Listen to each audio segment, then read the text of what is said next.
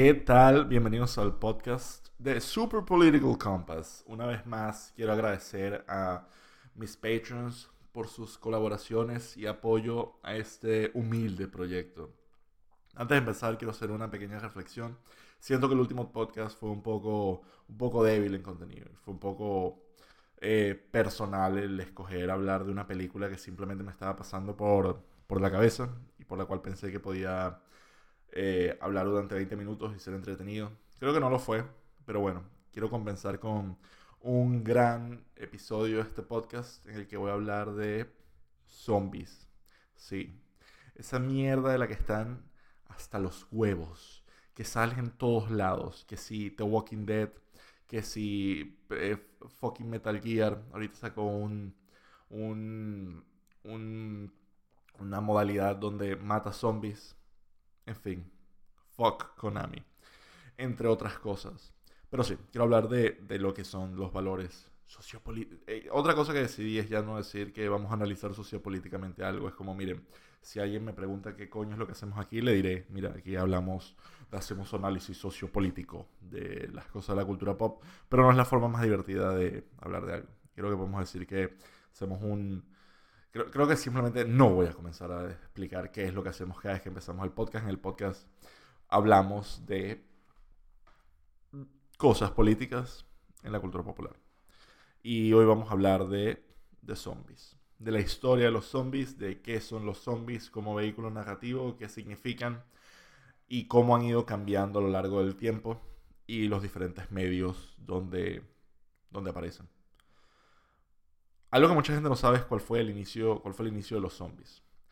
En teoría es, es fácil puntearlo en el cine donde han salido los zombies y también de alguna manera en la, en la literatura.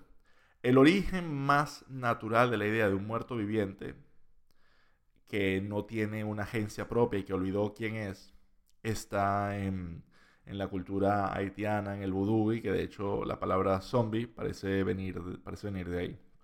No es algo que me conste. Pero los primeros relatos de lo más parecido a un zombie están en películas, en, literatura, en literatura haitiana y que luego llegaron al, mundo occidental de la mano de piratas. De hecho, el libro en el que está basado eh, Piratas del Caribe, eh, La maldición del Perla Negra, no, sí, creo que es ese. Sí, hay un libro en el que está basado Piratas del Caribe, Monkey Island, todo esto, que es el, primer libro, el libro que habla de, bueno, de, de, lo que es la vida del pirata. No se crean que es lo la pieza de literatura más entretenida del mundo, solo que tiene un, gran tiene una gran base para hacer grandes cosas como es los, los piratas. Porque los piratas son los antihéroes originales. Eh, es una especie de vaqueros.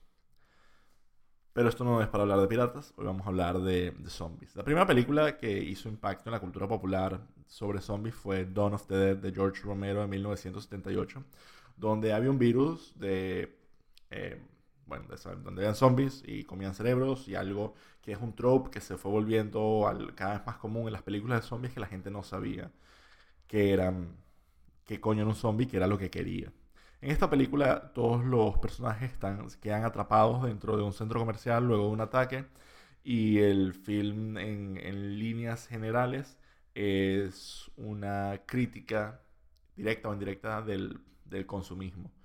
Y, y el, trabajo de Romero siempre fue muy interesante porque era algo que no era muy, era muy poco conservador. Él siempre iba más allá de los límites de la, de, lo, de la humanidad. Él como que veía una situación y tenía que hacerla, hacerla rara, hacerla cruda, hacerla, hacerla primal.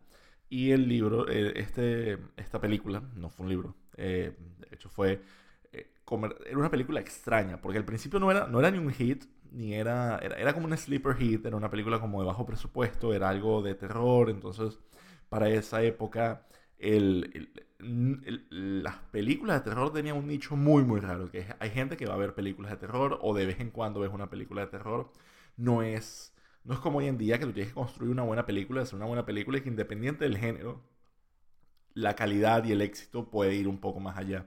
En esa época era como que, bueno, esto es una película de terror. Y fue, y fue un exitazo y dio paso a, todo, a todo un género.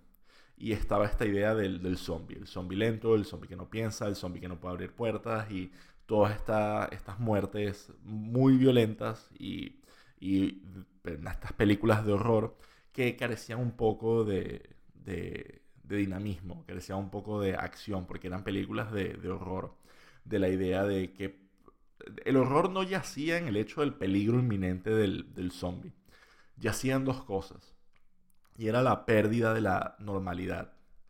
Culturalmente lo que estaba atravesando Estados Unidos mm, era una buena etapa, era una etapa en lo que, lo que fueron los 80, fue una etapa de bastante prosperidad para la economía, fue una etapa luego de la, de la fue post toda la época de, los baby boomers y fue todo, fue post, fue una época post y la guerra de Vietnam, así que eran tiempos, eh, eh, Estados Unidos estaba entrando en tiempos, en tiempos pacíficos.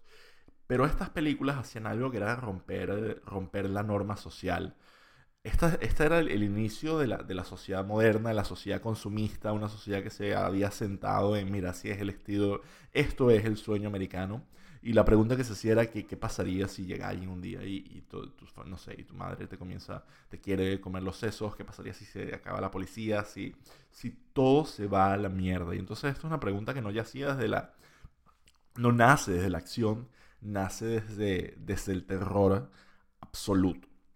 Nace desde qué, qué, mierda, qué pasaría si, si todo se jode y cómo cambiarían las dinámicas y está toda esta pesadilla de supervivencia que es el, la verdadera tragedia de, de, los zombies y cómo se resetea cualquier interacción. Cualquier interacción, desde qué significa tener comida, desde qué significa ser exitoso, desde qué significa conseguir el amor, qué es sobre, para qué voy a sobrevivir un día más.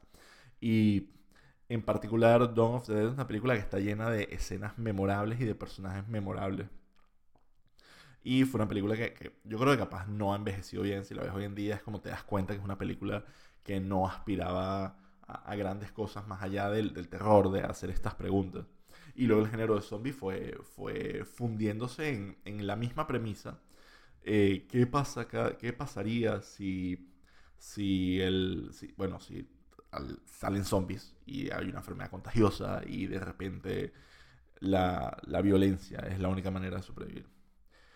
El género se estancaría, se estancaría muchísimo. Y yo creo que se convertiría, se convierte en un subgénero de horror y se vuelve, una, se vuelve en sí mismo un, nicho. Son películas de zombies, son parodiadas, son predecibles y dejan de, hacerse, y no son algo, algo relevante ni en la pasan a ser algo irrelevante en la cultura y adicionalmente pasan a ser algo, algo repetitivo, que es, eso, eso mata cualquier género. Mató a los vaqueros, mató a las películas de kung fu, hasta cierto punto mató a las películas de héroe de acción. Y los zombies parecían estar en, en ese mismo bote de película genérica de estudio, porque era muy repetible. Esto hasta 28 días después, que es una película de Danny Boyle, escrita por Alex Garland, el guionista de que hablamos la semana pasada, y es una, y es una película que hace unas preguntas brutales, que tiene unas, una, cinematografía, una cinematografía eh, curiosa, tiene una cinematografía y unas secuencias, producto de un guion genial que redefinieron eh, lo que es ser zombie. Y más allá de, de eso, jugaron con cosas muy impresionantes. Primero redefinieron lo que era ser un zombie que sigue siendo, por definición, esta caída total de la individualidad y la pérdida de identidad por, por básicamente volverse rabioso. Y ahora los zombies podían, podían correr, eran violentos, eran, eran fuertes, eran, tenían lo que se le llamaba rabia. O sea, ya pasó de ser algo como que, oh, esto es contagioso, ¿será que es contagioso? ¿Será que no es? A, a una enfermedad de absoluta supervivencia, una, una enfermedad súper contagiosa. Y la película está llena de momentos súper estresantes. Que en el 2002 hace ya 16 años, cambiaron por completo todas las dinámicas que iban a tener las películas de zombies de ahí en adelante. Películas como la The Girl with All the Gifts, uh, Train to Busan, son películas que nacen del el desenfreno de las secuencias de acción de 28 días después. De, de convertir la amenaza de los zombies no en una, una no solo en un acabose social, sino en una situación de, de, presa y depredador completa. La película es muy bonita y hace, además de ser contemplativa en todo lo que es la decadencia, es contemplativa en, en cómo el ser humano tiene la capacidad de volver a conseguir la felicidad dentro de nuevo desastre. Adicionalmente, eh, la serie de cómics The Walking Dead, que iniciaría en el año, bueno, me, estoy adelantando, pero el, el cómic de The Walking Dead es un cómic que arrancaría en el año 2003, poco después, y de hecho el primer episodio es casi, es casi un tributo, es casi un tributo a, a la primera escena de 28 días después. Es el personaje principal, Rick, que despierta en el, en el volumen 1, Days Gone By, despierta en un hospital y descubre los zombies y toda la dinámica se, se plantea en ese episodio, de cómo va a funcionar el, mundo a partir de ese momento. Y hay categorías de zombies y el libro y el cómic en general se concentraría en la reconstrucción de las relaciones humanas y estas nuevas dinámicas que entrarían en un ciclo completo de conseguir un nuevo lugar, adaptarse, perder control, deambular, conseguir un nuevo lugar, adaptarse, perder control, deambular, un poco diáspora, que sería el que definiría, definiría la, serie de cómics. Eso y situaciones de muchísima violencia, la muerte de personajes icónicos y ser reemplazados por personajes más icónicos todavía, y la necesidad de un power creep muy fuerte en, la serie para hacer que cada entrega sea más y más y más y más y más potente. 28 días después sería seguida por 28 semanas después, que es una secuela de, dirigida por Juan Carlos Fresnadillo y es del año en el año 2007 y es otra vez más preguntas, pero un poco después. Es un es que pasaría por 28 días después es la pregunta es qué pasa si despiertas 28 días después del apocalipsis zombie. Y 28 semanas después es qué pasa si despiertas 28 semanas después del apocalipsis zombie. ¿Qué pasa si es hora de, de tratar de recuperar el control? Y se ha hablado de 28 meses después, en la película de la que Alex Garland dice que tiene ideas, pero la gente que tiene los derechos y, y de producción y todo lo demás no se va a poner de acuerdo nunca, así que capaz que nunca salga. Y hasta cierto punto se ha vuelto un poco irrelevante que pasa 28, 28 meses después o 28 años después, porque son cosas que ya películas como The Walking Dead han, han atajado, películas como uh, The Girl with All the Gifts, que también es un gran libro, han atajado y que posiblemente esa es lo que yo considero, la que yo considero la, es la secuela espiritual de 28 semanas después, es The Girl with All the Gifts. Si no la han visto, véanla pero creo que, creo que es, eso. O sea, creo que esa es la, la, el cierre que estamos buscando y puede venir, no tiene que venir necesariamente Alex Garland o de Danny Boyle, puede venir de otro elemento cultural que, que cierra, cierra esa, esa trilogía para, para, nosotros. El género de zombies se convertiría en algo, en algo que incluso tendría que se, rebotearía por completo. Hay una película que es el, remake de, Dawn of the Dead, que es de Zack Snyder, que fue escrita por, James Gunn, director de las últimas dos entregas de eh, Guardians of the Galaxy, que reinicia todo, hace, actualiza los zombies. Es la misma película, pero actualiza los zombies, eh, pone la acción, pone más violencia, la, la moderniza y es de las mejores películas que ha hecho Zack Snyder que Zack Snyder yo considero que tiene películas muy buenas. Es una persona que cuando tú leas un guion verdaderamente cinematográfico puede plasmar ideas muy, muy potentes, como lo hizo con, con 300, como lo hizo con uh, Dawn of the Dead y como creo que lo pudiera hacer, y como lo hizo con Watchmen. O sea, creo que tiene, creo que tiene auténticos peliculones porque tiene una capacidad impresionante de, de encuadrar acción y una pureza técnica muy elevada. Y bueno, el remake de Dawn of the Dead de 2004 también viene dos años después de este remake de, de, de este remake, no, de 28 días después. Y Dawn of the Dead como película introduce a toda una generación a un mundo, a un mundo de nuevos zombies. Y a partir de aquí esta dinámica de tener walkers, de tener runners, de tener los zombies gordos, de tener eh, zombies que más que zombies parecen ser eh, eh, parecen ser bestias, parecen ser monstruos, parecen ser dragones. También sale la, saga de, de, Resident Evil. No en el cine, sino en videojuegos. Que también juega un poco este papel e inicia con la primera de Resident Evil como un thriller. Y se inicia en el mundo de los zombies como un thriller. Y algo interesante que tiene el horror es que cuando tú quieres darle más y más y más y más, caña, o te vas a un sitio muy oscuro, muy explícito, muy violento, o te vas a la acción. Y lo mismo pasó con la saga de Resident Evil. Empezó como un, thriller, como un juego de, suspenso y se convirtió a partir de Resident Evil 4 en, un juego de tiros, que a su vez era muy, muy, muy japonés.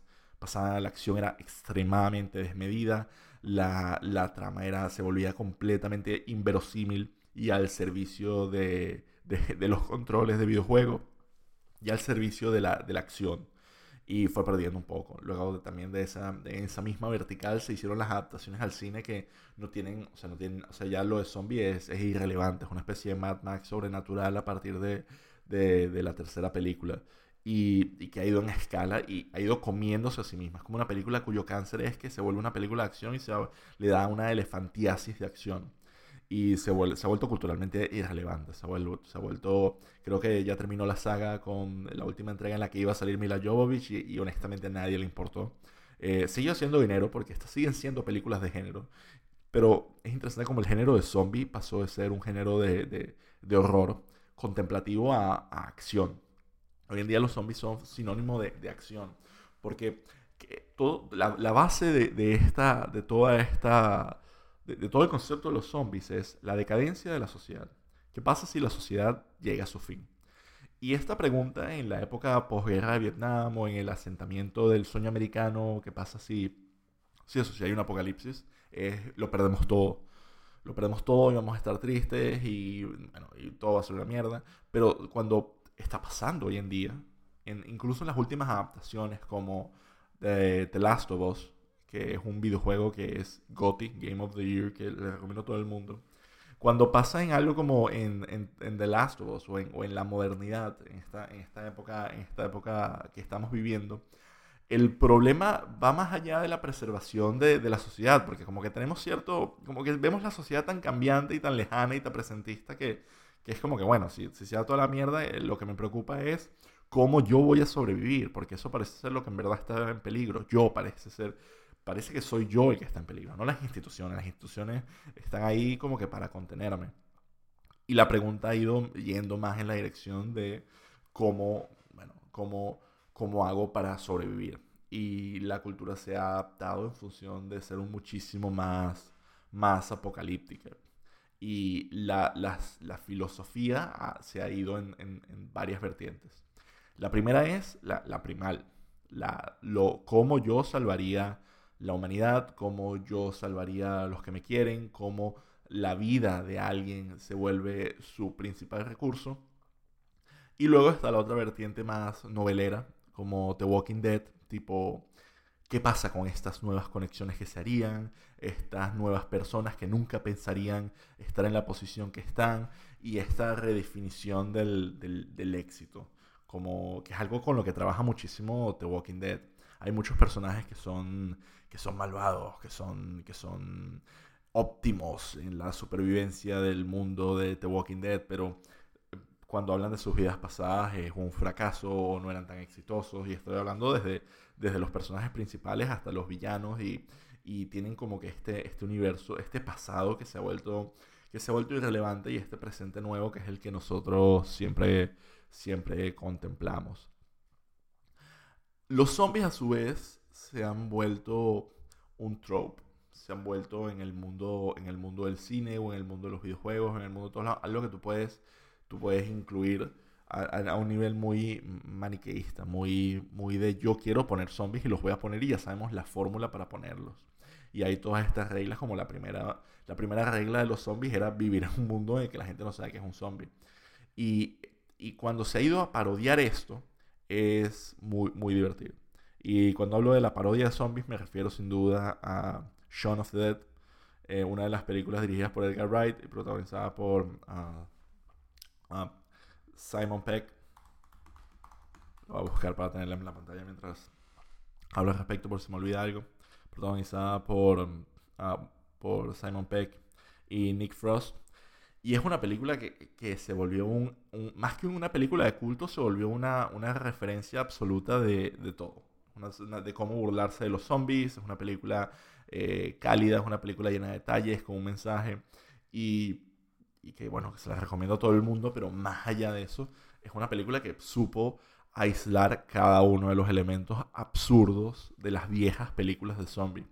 Y cuando la vemos y la comparamos con las películas nuevas, ya no están. O sea, tú ves una película como Train to Busan y no hay, no hay nada absurdo de la situación. Es una situación desenfrenada, es una situación de supervivencia y que cualquier error o cualquier personalidad que, se, que hace que la historia avance es un personaje estresante o, heroico o básicamente es una historia que está a contrarreloj. Mientras que las películas viejas se volvieron, se volvieron un chiste por, por todos estos recursos que se repetían una y otra y otra vez, que desde el inicio capaz no funcionaban, pero avanzaban la historia. Gran parte del hecho de que pueda existir una epidemia de zombies como existía en las películas originales es que la gente entienda que no piensen que es algo contagioso, que se dejen contagiar, que se contagie muchísima gente eso es algo que con lo que tienes que, sentar el precedente. Y a medida que eso se, se filtra en la cultura popular, a nosotros nos cuesta pensar cómo esta persona no sabe o no intuye que, esta enfermedad es contagiosa, que tiene que cortarse el brazo. Y a pesar de que es incluso a veces, aún inyectándole velocidad y acción a las historias, igual se sienten, se sienten como parodias, como eh, Planet Horror, la, el Grindhouse de Robert Rodríguez que hizo con, con Quentin Tarantino, que Quentin Tarantino hacía Death Proof y eh, Robert Rodríguez hizo Planet Terror, perdón, Planet Terror. Eh, en esa película, a su vez, se ve muchísima, se ve muchísima, muchísima acción, pero todo está en este, en este tono de serie B que es encantador y que mantiene la historia yendo siempre hacia adelante y pasan cosas como, bueno, que un personaje de repente eh, es del, eh, sucede que es un agente del FBI, otro de repente pues sabe manejar armas largas y es buenísimo en ello. Eh, pasa de todo, pasa, todo es exagerado a la mil porque hay unos códigos que todas las películas de género tienen, pero que las películas de zombies tienen que tener para hacer películas de zombies, si no son películas de otra cosa. A nivel de mis recomendaciones de zombie moderno, recomendaría The Girl with All the Gifts, Train to Busan y obviamente las que, las que les recomendé la semana pasada, Dawn of the Dead y, y 28 días después. 28 días después y remake de Dawn of the Dead iniciaron esta tendencia. Pero películas como Train to Busan y películas como um, The Girl with All the Gifts la han podido preservar y mantener completamente fresca. Otro anime que. Otro, otro, otro, recurso es un anime que se llama Cabaneri of the Iron Fortress, que también va de zombies. Y son zombies mucho más. Eh, más que zombies es esto. Esta es la idea de, de, la pérdida de la humanidad y convertirte en un monstruo. O sea, la, idea de que cuando los vas a combatir, si, si son 100 contra 100, puede que cuando si mueren tú puedes matar a 20 de ellos, pero si ellos matan 20 de los tuyos, pues entonces van a seguir siendo 100 ahora son 100 contra 80. Y entonces es verdaderamente una, una, carrera una carrera contra la muerte. Y bueno, eso es, eso es el, el paneo que eso es el que yo, yo, yo, le doy a nivel de cinematográfico las preguntas que se hacen los, las películas de zombies. Ah, en particular, los directores que yo veo que han sido más exitosos trabajando con terror ¿Tienen cariño a las películas de zombies? No. El género como tal se ha, se ha alejado del, terror, se ha alejado del horror y del suspenso. No creo que vuelva, no creo que es necesario, que es necesario volver. Y creo que el, hay, un espacio todavía para las películas de zombies menos, menos violentas y es como el de, el de la crítica social.